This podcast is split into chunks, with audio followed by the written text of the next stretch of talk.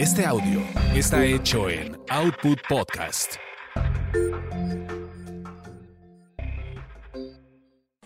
Quizá hablemos de ti. Quizá hablemos de ti. El podcast de espectáculos sin censura. Con chismes serios de las estrellas y uno que otro estrellado. Con Gil Barrera, Joel Farrilli, Ivonne de los Ríos, Ernesto Buitrón y Carlos H. Mendoza.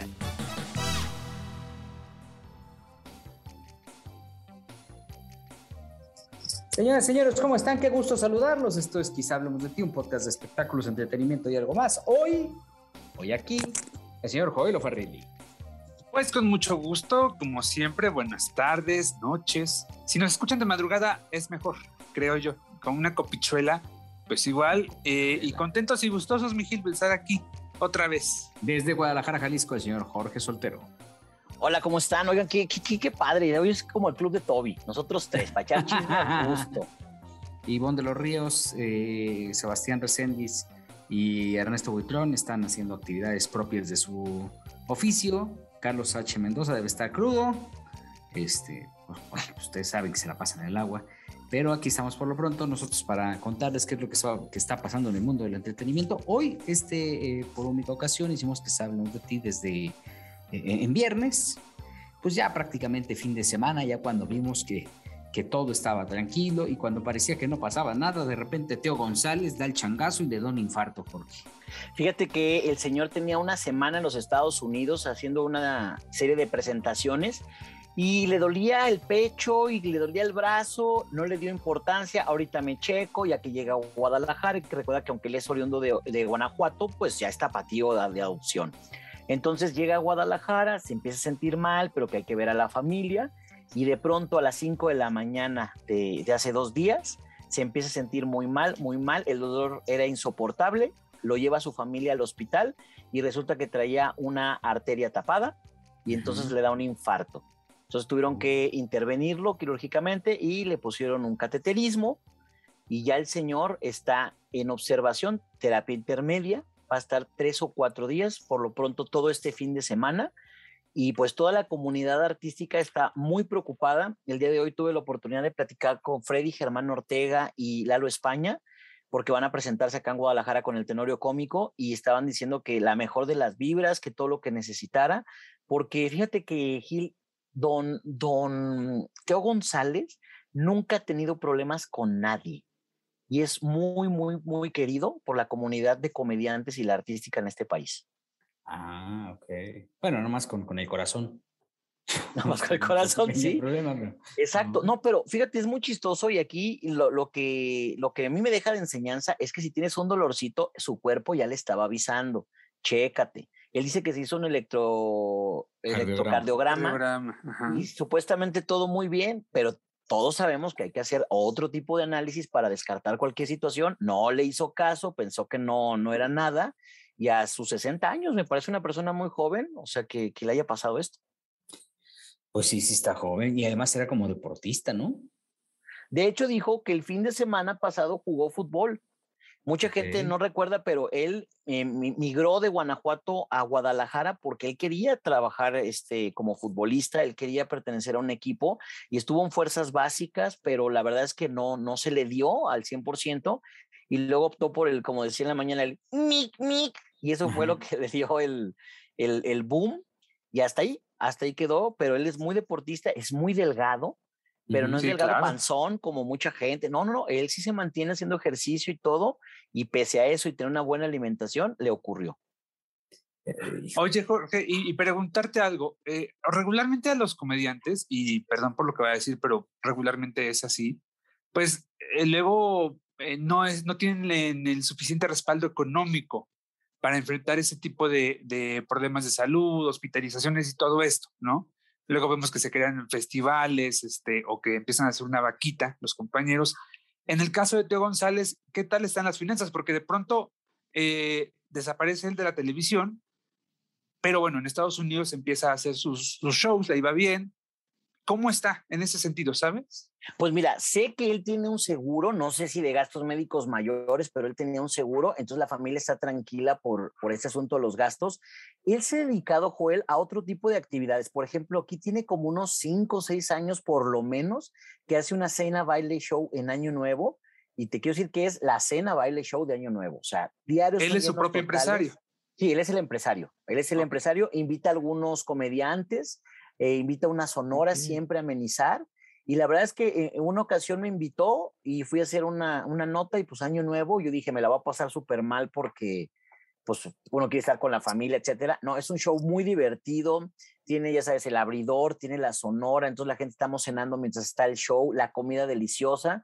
Y te digo, sé que en Guadalajara, por lo menos que yo me acuerdo, unos cinco o seis años más o menos haciéndolo, y tiene diferentes eh, actividades en diferentes partes de la República. Por ejemplo, sé que en León celebra el Día de las Madres, por ejemplo, tiene su show ya de rigor y que a la gente le gusta mucho, ¿no? Y sé que en Michoacán hace otra cosa.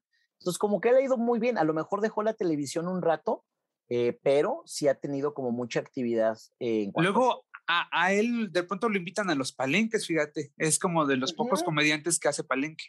Exacto. Nada más que hace palenques como más en tipo pueblito, ranchería, etcétera, porque los palenques ya de este León, de Aguascalientes, Guadalajara, si te fijas, ya ni siquiera hay rancheros, o sea, hay puro popero ahora en los, en los palenques. A mí Me, llama la atención que en Guadalajara, por ejemplo, ves el cartel y Cava, OV7, Alejandra Guzmán, María José, exactamente, y tú dices, oye, ¿y dónde quedó este Digo, Paquita, obviamente, Paquita, exacto, Lupita D'Alessio, este, Ana Gabriel, que todavía tenemos vigente, pero como que ya se fueron por el pop y entonces Lalo, este, perdón, Teo González se va como a estos pueblitos y sigue trabajando en palenques como tú afirmas.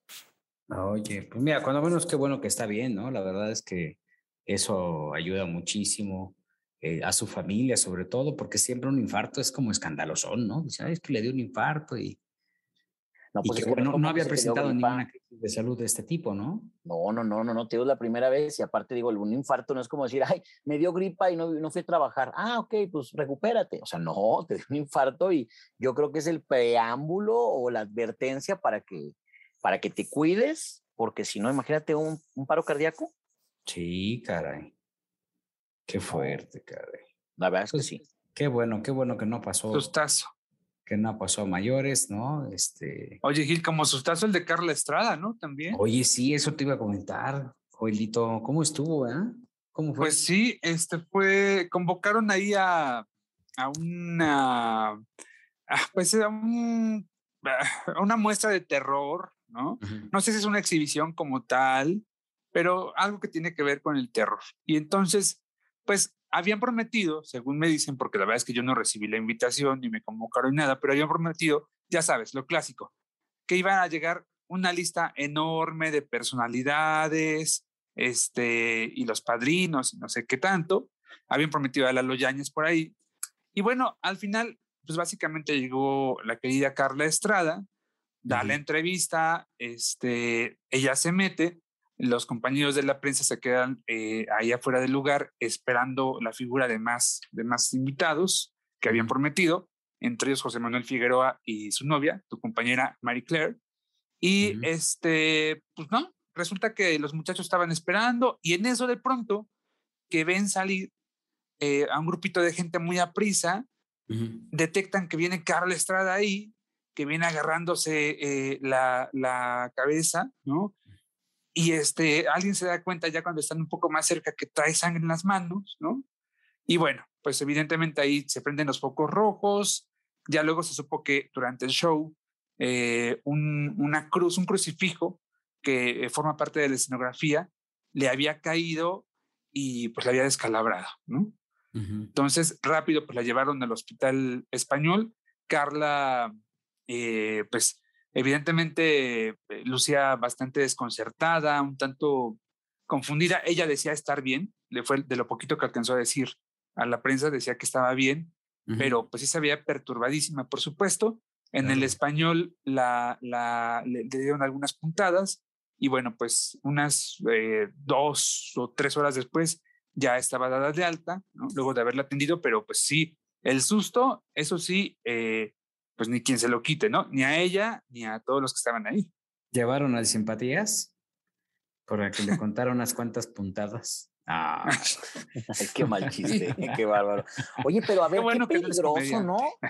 O sea, qué peligroso porque a ver, si es parte de la escenografía, pues no me imagino, Joel, si se cayó, si explotó, si salió volando, si alguien lo agarró, se les, o sea, está muy complicado. Aparte, si vas como invitada especial, casi casi la madrina del evento. Madrina, sí. Y que de repente, de repente sí como que salgas con, con la descalabrada.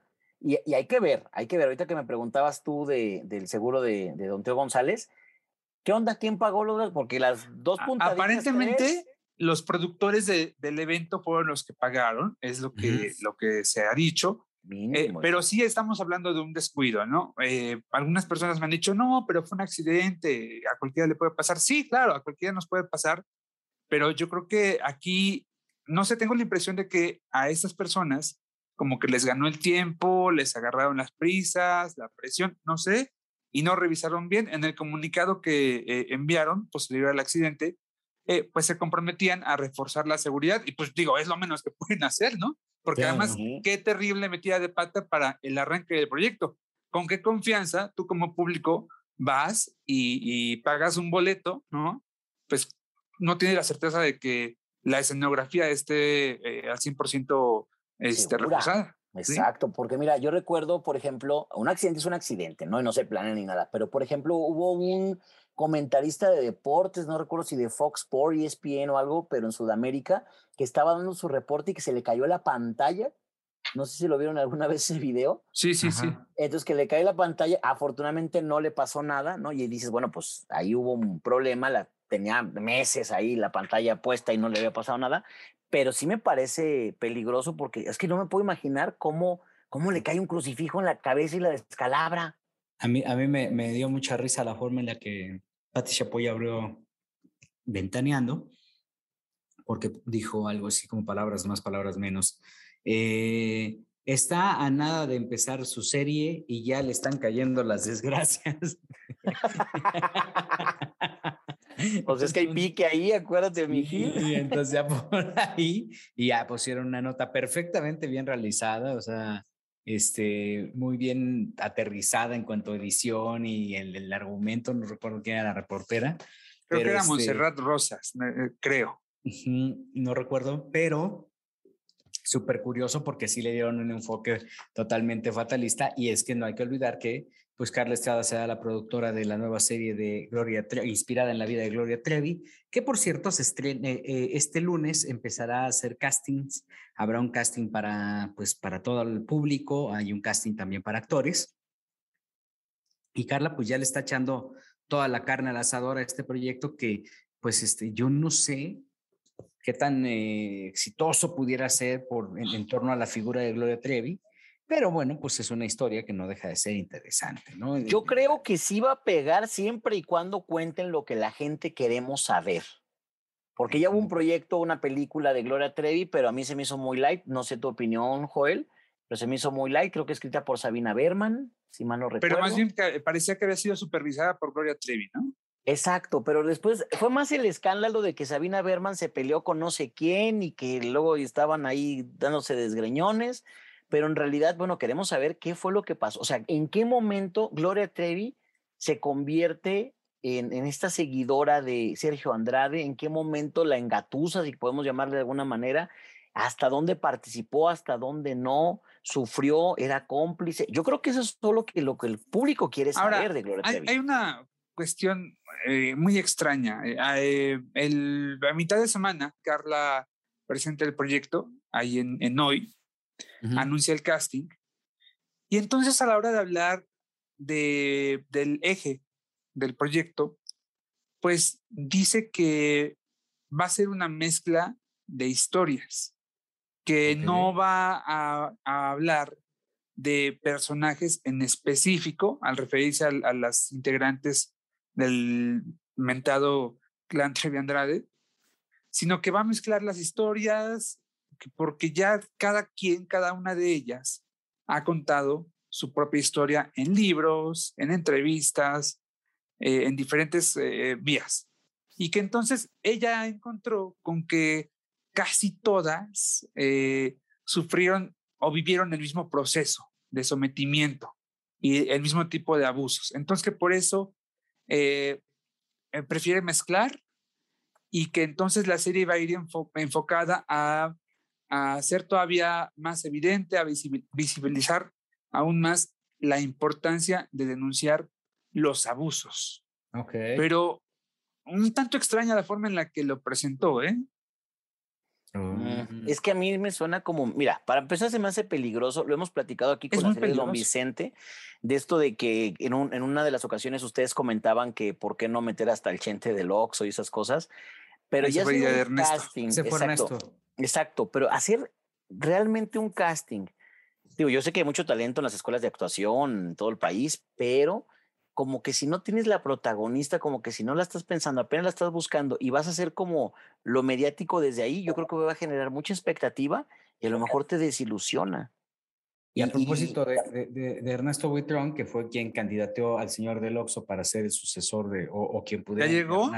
Ya llegó Ernesto Buitrón, estamos hablando de Gloria Trevi, esta serie con Carla Estrada y las expectativas que hay alrededor de esta historia, que de acuerdo a lo que dice Joel, las declaraciones, después de declaraciones de, de, Carla Estrada, y este, pues van a ser varias historias entrelazadas, Ernesto. Tú, tú es, es, es verdad, te preguntamos abiertamente, si tú tendrás una, una aparición dentro de esta serie en el papel de Sergio Andrade.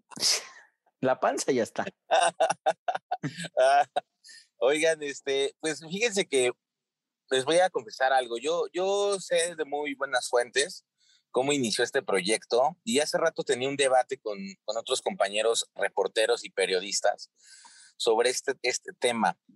Eh, mi óptica, no tengo ninguna expectativa a título personal. Realmente la historia de Gloria Trevi pues no me interesa. Creo que la que yo he visto en, las, en los medios de comunicación es la historia con la que me quiero quedar es la historia en la que pues obviamente fue procesada por un delito, porque pues al final hubo pruebas. Hay que, hay que recordar algo al público. Em, el tema al final es que Gloria pues pagó su pena, pero no la exime de los cargos. O sea, no la exime de las acusaciones que encontró un juez. Pero fue por eh el tema de Karina Yapor, además, exclusivamente pero había una, exactamente, pero hay testimonios. Y les comento porque he estado yo investigando en temas viejos a raíz de una fotografía que subió Gloria Trevi hace unos días, donde decía que iban a utilizar a su hija para atacarla. Pero yo encontré un material periodístico declarado por ella, eh, entrevistas que le dio a Univisión y que le dio a Adela Micha, incluso todavía cuando estaba en el penal con Sergio Andrade. Y esa es la gloria en la que siento que al final, pues sí tuvo algo que ver. Esa es mi corazonada por los testimonios que ella ¿Te refieres a esa gloria que defendía a, Sergio Andrade? Yo recuerdo, déjenme comentar nada más algo. En el programa de Cristina Saralegui que tenía en Univisión en Estados Unidos, yo recuerdo que en una ocasión estaba viéndolo en la televisión y le dijo, Cristina, Gloria, aquí está la policía. E incluso llevó a, a este sheriff y no sé qué tanta cosa ahí. Y le dijo, si tienes algún problema, si algo te hizo Sergio, por favor, dilo en estos momentos y nosotros te protegemos. Digo, también show que quería hacer ahí Univisión, ¿no?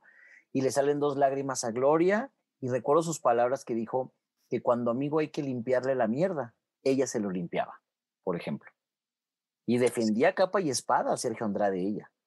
Yo creo que lo que vamos a ver y les comento por qué yo tengo acceso y tengo el expediente completo de, esa, de ese proceso, ¿no? De Gloria Trevi, por qué está acusando a TV Azteca, qué es lo que TV Azteca presentó.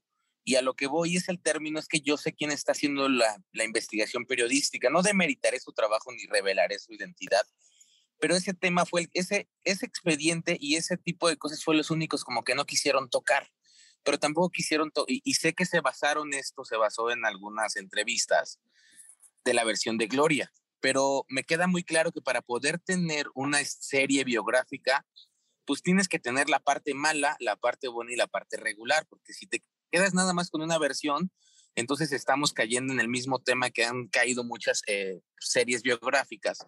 Por ejemplo, la de Luis Miguel, que se desinfló en la segunda temporada y que están por lanzar la tercera y que no va para ningún lado. Pero hay muy buenas biografías, por ejemplo, la, la de Elton John, Rocketman, donde el mismo Elton John dice, sí fui drogadicto, sí fui adicto al, sexo, sí fui este, maltratado, mis padres me odiaban, mi mamá era una maldita, que Épale. Se nos fue, se nos fue, se nos fue. Pues que ya estaba ahí descosiendo, ¿no? ahorita que, ahorita que regrese. ahorita regresa. Ahí, está. Te, te, quedaste justamente en donde cuando dijiste mi mamá es una maldita. Exacto, y eso lo cuenta Elton John, y él está avalado por él. Hay otra serie también que es muy buena, no sé, es una película biográfica del grupo Motley Crue que se llama The Dirt, que está en Netflix, y donde los mismos Motley Crue se juntaron los cuatro y contaron su verdad y dijeron, pues somos drogadictos, nos bajamos a las mujeres. Yo creo que ese es el tipo de serie que la gente quiere ver. Quiere ver si la cagué, si, estuve, si, fui cómplice de, y me arrepiento, eh, si tuve que ver entre el engaño de reclutar chavitas, y yo pienso que eso no lo vamos a no ver. lo vamos a encontrar. Que nos van a maquillar todo con un maquillaje Y el problema de eso, el problema de, y lo que también platicaba hace rato con otros compañeros en un debate, el problema de que nos venden una historia mi alegría es que el siglo XXI con las redes sociales va a sacar todos estos documentos, declaraciones, declaraciones de la gloria, que van a quizá golpear el proyecto. El proyecto a lo mejor es bueno, es bueno presentar la historia de una estrella, pero desde qué óptica, si la estamos viendo desde la Palabras, Ajá. Palabras de mi querida Carla Estrada, Ernesto. Esta es la historia desde la visión de Gloria Trevi. Pues me quedo mejor con la de Sabina Berman, porque es la historia que le contó una periodista que tuvo el trabajo de poder investigar ambas partes y que después fue demandada. Acordémonos que Sabina Berman la dieron con tubo y la demandaron por una historia que ella misma escribió con convenio con Gloria Trevi. Entonces, pues sí, será su historia, pero bueno, yo quiero saber una historia completa, no quiero saber la media. Eso lo digo como, como, como persona que este tipo de cosas. En algún momento tuviste también la historia medias, ¿eh? en la que ella no responde, o sea, en donde habla la otra parte, pues también no te dan una historia completa. Pero sabes qué, Gil, viendo los testimonios periodísticos a los que me he metido bueno, a los que he recurrido por mi curiosidad de saber por qué ella trae el tema de Ana Dalai de nuevo, pues al final a ella le siguen preguntando y, expresamente Adela Micha le dice, ¿y dónde está Ana? Y ella dice, es lo que yo quisiera saber. Pero entonces me voy a un testimonio de Mari Boquitas o de las mujeres que estuvieron esa noche y dicen, bueno, pues es que la taparon con unas cobijas, es que le dijeron, es que Sergio bromeaba en que no se fuera a morir, resulta que cuando sacan a la niña está muerta. Pues entonces me brincan muchas cosas. Hay un sentido común que me dice, bueno, pues si era la madre, no se podía escapar, entiendo, pero sabía que por lo menos algo pasó con ese cuerpecito. Y eso tampoco, o sea, eso no creo que tampoco me lo aclare la serie, como tampoco nos aclaró Luis sé que murió su mamá. Pues ahí nos vamos a quedar a medias, entonces no veamos series. Este, pues podemos ver otras series, por ejemplo, pero bueno, cada quien, yo, mi óptica es que yo no espero eh, mucho y, igual a título personal lo digo, yo creo que no la veré porque no soy fan de Gloria Trevi, la historia pues, pues no me llama mucho la atención, pero pues sé que hay un gran instrumento atrás trabajando para ello, ojalá que les vaya muy bien, ojalá que encuentren a una protagonista interesante. Yo creo que la protagonista que hizo la película, Sofía, ay, no me acuerdo de su apellido. ¿Sí, niega? Espinosa. Sí, Espinosa. Sofía, no, Sofía Espinosa, creo que sí era Sofía Espinosa, no, no, no, estoy Creo que sí, sí, sí. Ella daba el, el, perfil perfecto, era una actriz, es una actriz muy preparada. Yo creo que hacer un casting abierto, pues es interesante. Esto se hacía hace muchos años y la gente acudía. Que también eh, para promoción te sirve, te sirve bastante. Muchísimo, muchísimo. Claro, pero ahora, ¿qué actriz ustedes verían como Gloria Trevi? Yo veo muy pocas preparadas para el, o sea, como para el perfil que, que, están buscando. Tendría que ser una cara nueva, tendría que ser una muy buena actriz, entonces, para que nos claváramos en la historia. Si hay como muchas aristas, yo creo que esta es la parte más difícil de la producción, encontrar un, una persona a la que le creamos, claro, claro, o, a un Sergio Andrade verdadero, ¿sabes? Que sea ese ser. Y ahora hay que ver algo, cómo van a relatar a Sergio Andrade y cómo va a reaccionar él, porque si yo mal no recuerdo, hace unos años se publicó una historia en Diario Basta de un modus operandi que tenía el señor Sergio Andrade a través de las redes sociales y bueno, amenazas, el señor maneja un, me atrevo yo a decirlo así, no sé si es un operativo, pero al final es un músculo de gente que está súper zafada, súper loca, Entonces, ahí yo quiero saber algo. Fanáticos. Sí, pero si van a cortar esa parte de la historia, pues entonces... Aparentemente el nombre de Sergio Andrade no se va a mencionar. El nombre como tal no va a estar incluido. Se va a llamar Sergio Alcalá. Desde ahí estamos mal, desde ahí estamos mal, porque luego está uno viendo la, la, serie y ese quién es, ah, se llama Servando Alcalá, es el que interpreta este fulano de tal y hace a Sergio Andrade. Pero es la magia de las series, ¿no? Así, por ejemplo, cuando la de Luis Miguel salía con un nombre así que decía, este es Jorge Ortigosa, luego luego googleagas a ver si aparecía y era Joel Ferrini. Ah, ya. Luego decía que era este Alberto Witt y entonces era Ernesto Buitrón. Oigan, o, hablaba el Luisito Rey, era Gil Barrera, ¿no? Decía, coño, coño. Yo estoy muy de acuerdo con el señor Ernesto Buitrón en el que a mí me gusta ver una bioserie donde pueda inspirarme que un artista de verdad la regó y cómo se reconfiguró, se deconstruyó para ser el artista que es hoy. Bueno, esa parte yo creo que sí la vas a encontrar. Sí, pero, pero a medias, Joelito. Porque mira, yo siempre he dicho, pobrecito Luis Miguel, ¿no? Cada vez que veía un capítulo, no, no, pobrecito. Si hubieran permitido, o sea, esta Araceli Arámbula, yo te puedo, no te puedo asegurar y te lo firmo que hubieran puesto que violó Araceli Arámbula a Luis Miguel. Claro. Así lo hubieran puesto. Que era una devoradora de hombres. Sí, sí, sí, porque él, no, no, no, él casi, casi, o sea, para, el, para, estaba para. San Luis Miguel. Exacto. Entonces ahí es donde no me gusta cuando le ponen. Entonces, si te vas a animar, pues cuenta tu vida. Hay cuánta Pues aquí también me parece que van a presentar a, Gloria y a las otras chicas, aunque sean mezcladas, eh, como víctimas, ¿no? Claro, claro, porque está de moda también el tema. Pero, por ejemplo, una vez entrevisté a la señora Jacqueline Andere y ella me decía que, por ejemplo, que ella no quiere una bioserie. O sea, dice, para empezar, mi vida es muy aburrida. Angélica María tampoco. Pues no, ¿para qué?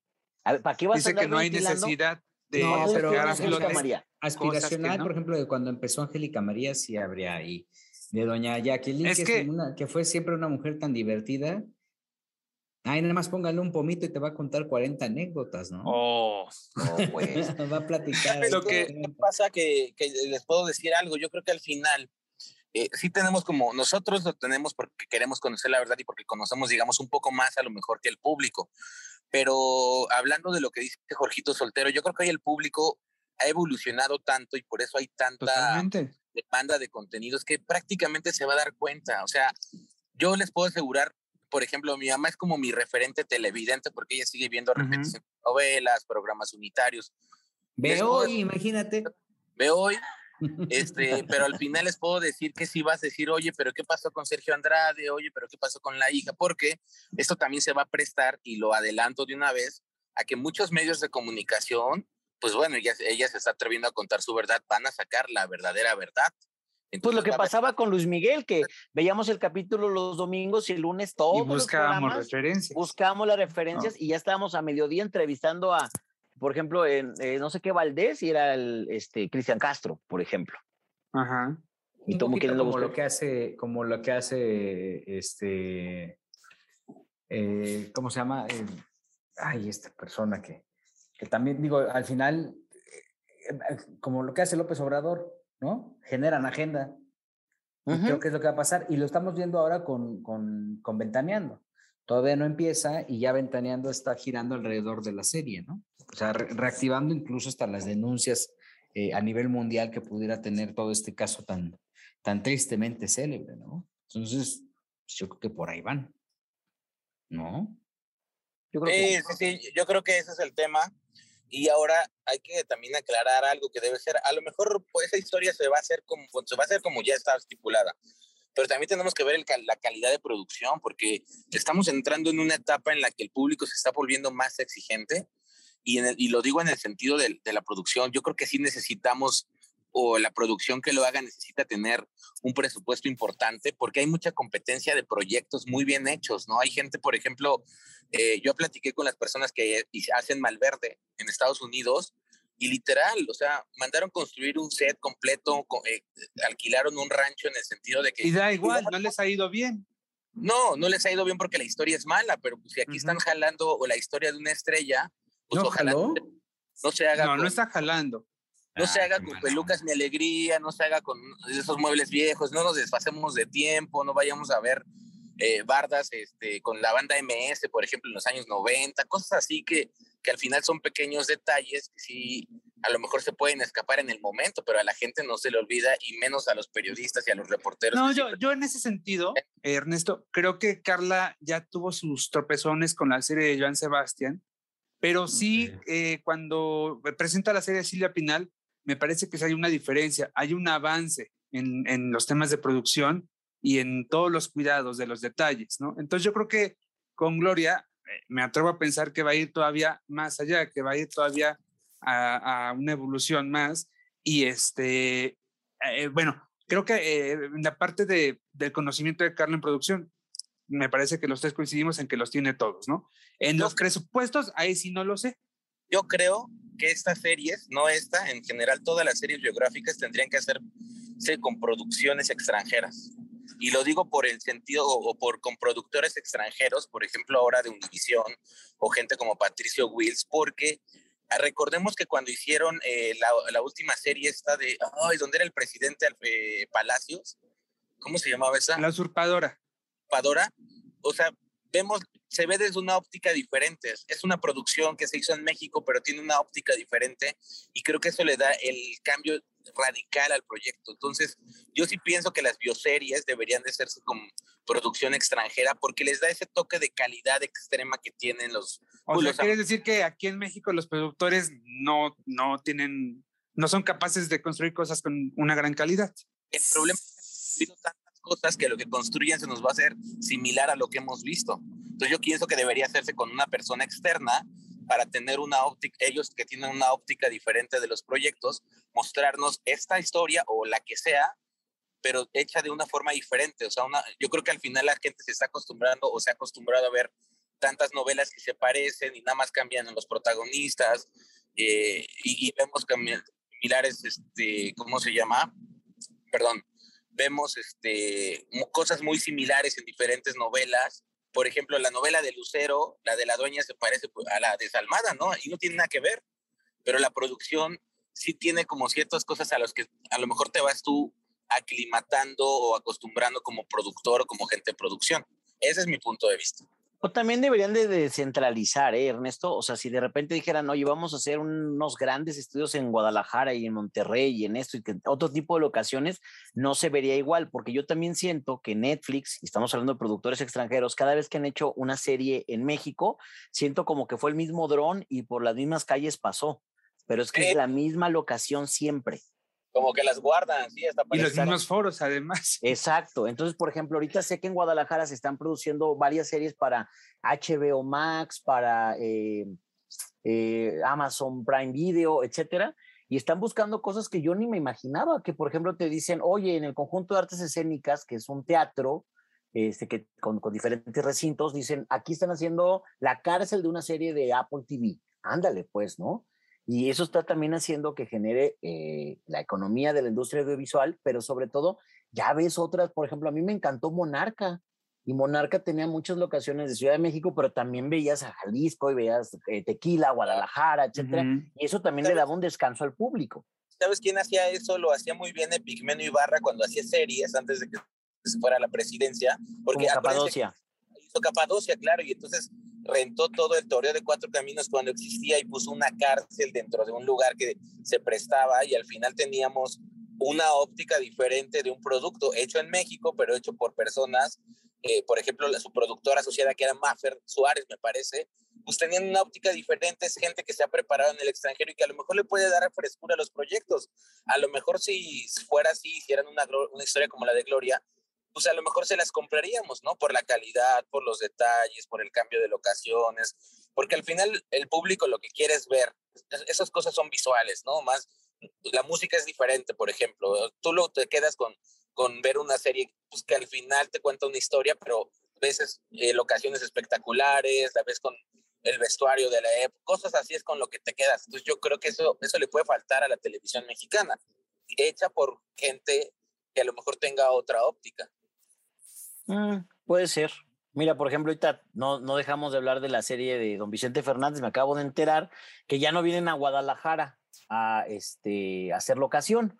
Motivo. ¿Cómo? ¿Se van eh, a quedar en Hidalgo o qué? Se van a quedar en Hidalgo y están viendo cómo lo van a resolver. A mí me parecía que era esencial mostrar el rancho Los Tres Potrillos. Era una gran Claro. oportunidad para mostrar ese rancho que tanto se ha hablado, que decimos tantas cosas sobre él y que pocas personas hemos entrado, pero resulta que Jaime Camil, imagínate, que lo impone eh, eh, uno de los productores, que, que ya tenían su casting y todo el rollo, que dijeron, no, tiene que ir Jaime Camil porque se firmó ahí un contrato, entonces tiene que ir Jaime Camil.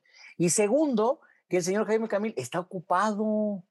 Está ¿Cómo? ocupado, sí, que él tiene más compromisos, entonces que él nomás podía cuatro semanas, por decir una cantidad de tiempo, y aprovechenme cuatro semanas porque me les voy a filmar otra cosa o a grabar otra cosa.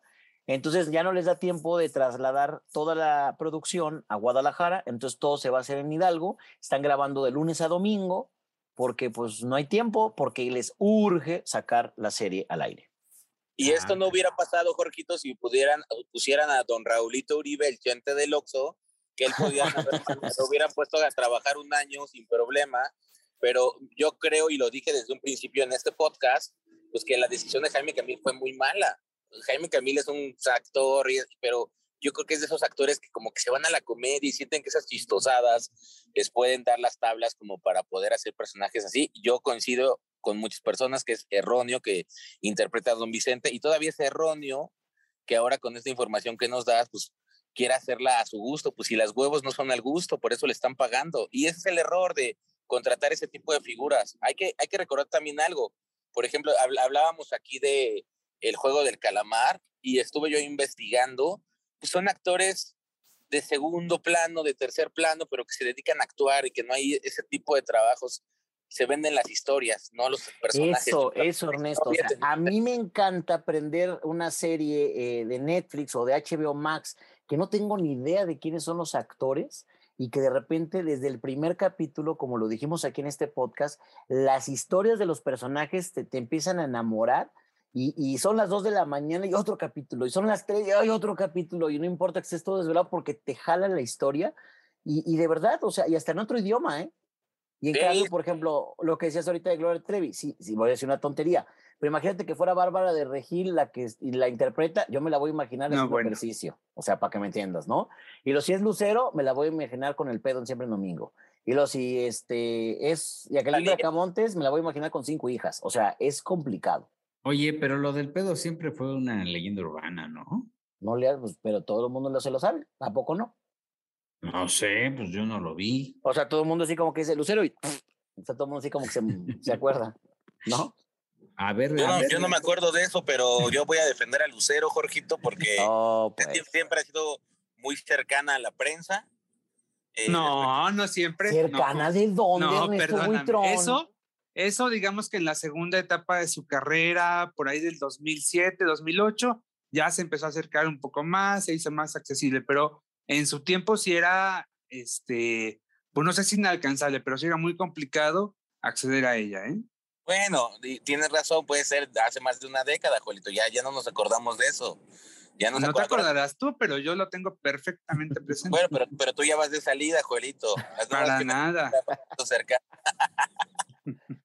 No, pero mira, por ejemplo, a mí me cae muy bien Lucero y lo que tú quieras, pero la verdad es que nunca ha sido cercana, Ernesto. Cercana para mí es una persona que de repente le puedes hablar a su publirelacionista o, al mismo actor o Ay, actriz ajá. y que te responden y que te dicen en este momento, mira, no tengo tiempo, pero en dos horas te contesto. Por ejemplo, imagínate, ahí te va. Me piden entre novelas eh, que haga una serie de testimonios para, sobre un artista. Le marco a la señora Jacqueline Andere. Eh, me dice este, que no, en ese momento no me puede atender, pero me da el teléfono de su casa y que le marque a las 4 de la tarde, por decirte algo, ¿no? Entonces le marco a las 4 y me dicen, ay, la señora tuvo que salir, pero déjanos su número. Ni siquiera dijo, ay, tú eres el que iba a marcar. No, pues deje su número, ¿no? Y de repente, 6 de la tarde, estoy aquí en mi casa, ring, ring. Y si, bueno, hola, habla la señora Jacqueline Andere. Ay, perdón, no recuerdo el nombre del reportero, pero es de TV y novelas y me pidió un testimonio sobre tal actriz. ¿Será usted? Y yo, sí, señora, soy yo. Y mira, lindísima. Y empezó a dar como todos los comentarios. Eso es una artista cercana. Y ve la Claro. calidad que tiene Jacqueline Andere. Sas. Bueno, a mí me ha contestado, a mí, a mí sí me contesta cuando, cuando requerimos algo de la señora Lucero, pero A ver, Son- márcale, dile, dile que se enlace. Dile que se enlace. A ver, de viaje, acuérdese que ella vive en las Islas Maldivas, ahorita se fue de viaje a Antier. Pero sí, pero no creo que se pueda enlazar ahorita, pero sí voy a buscar un enlace o algo para el podcast. Mira, yo quiero nada más. Eso lo dijo en el programa 90, yo creo. Tres semanas. ¿Vamos en cuál? ¿En cuál estamos? En el, como en el 114. A ver, te vamos a dar tres semanas porque yo quiero escuchar de que, hola, un saludo para Joelo Farrilli, Gilberto Barrera, Carlos H. Mendoza, Ivonne de los Ríos, Ernesto Buitrón, Sebastián Reséndiz y Jorge Soltero, que son unos adorados de Quizá hablemos de ti. Lo, voy a buscar. ¿Se acuerdan de esto? A, ver. A ver. No se oye, no se oye, no le pusiste que, compartir con audio. Ah, no, no, no se oye. Otra vez, otra vez, no. No, a ver, venga, tres. Tengo, Espérame, tengo un montón de. Este, sí, no dejas de compartirlo y ponle lo mismo, pero ahora hay una en la esquina inferior izquierda. Dice ah, sí, cierto. Espérame, espérame, espérame, espérame, espérame, con razón, ya. Disculpen ustedes. Este, va sin cortes esto, ¿eh? Entonces me van a entender mejor. Ahí va. Espérame. A ver, no, pues tengo que reiniciar el, la aplicación con audio, entonces no, ahí les encargo. Bueno, oh. Ah, bueno. ¿Pero qué era? Era, era cuando estábamos en la, en la rueda de prensa que dio posterior al musical Regina del Guarurazo, donde apuntó ah. con una pistola. No me hablen de tonterías. No me hablen de tonterías. Ándale. Y si mi mamá no sé qué, exacto. Y, nunca se mete, y ahora que se metió, no sé qué, y, y ya sabes, así como que de. ahí está, ahí está, a ver si así, a ver si así entra. A ver. A ver. No entra del todo. ¿Cómo te extraño, Carlos H. Mendoza? ¿Cómo te extraño?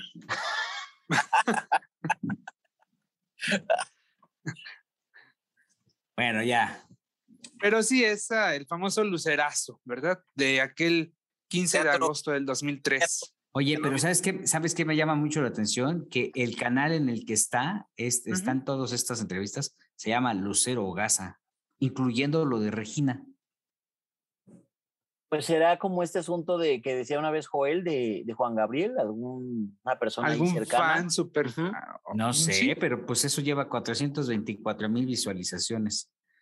El famoso y y no, pues y también están las fotos ahí con no, no están las fotos, pero están todos sus videos de ya no y las presentaciones, pero está el lucerazo, que también pues sí le afectó mucho, ¿eh? la verdad. Pues sí, me la pues, sacaron a Uy, no, yo, yo me acuerdo, fui a la grabación de la fiesta mexicana que en aquellos años hacía Televisa en el Zócalo. ¿Te acuerdas, Gil, que siempre la hacían como una verbena, llevaban a X artista, bla, bla, bla?